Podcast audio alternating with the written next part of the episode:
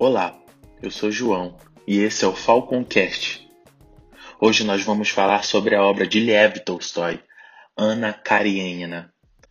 Toda a diversidade, todo o encanto, toda a beleza da vida é feita de sombra e de luz, escreve Lev Tolstói num romance que Fyodor Dostoiévski definiu como impecável publicado originalmente em forma de versículo entre 1875 e 1877, antes de finalmente ganhar corpo de livro em 1878, Ana Karenina continua a causar espanto.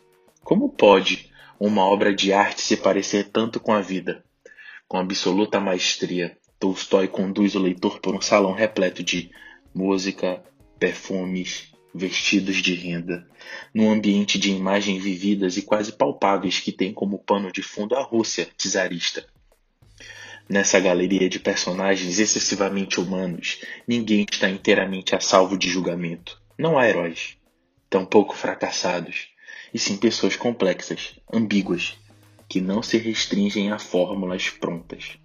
Religião, família, política e classe social são postas à prova num trágico percurso traçado por uma aristocrata casada que, ao envolver-se em um caso extraconjugal, experimenta as virtudes e as agruras de um amor profundamente conflituoso, feito de sombra e de luz. Esse é um dos grandes romances, das grandes obras já feitas no mundo. Ana Karenina de Liev Tolstói. Vamos ler um trecho mais famoso do livro juntos? As famílias felizes parecem-se todas. As famílias infelizes são infelizes, cada uma à sua maneira. Aquela paixão era como se tivesse em si uma nova religião, muito difícil de se entender.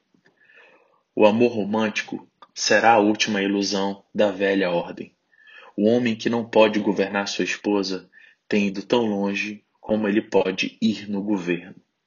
Trecho mais conhecido da obra de Liev Tolstói. E aí, tá esperando o que para comprar os livros de Liev Tolstói?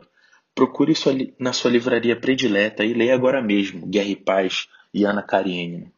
Acesse também o conteúdo do portal Agência Falco com muitas matérias e conteúdos de qualidade. Obrigado, amigos. Até uma próxima.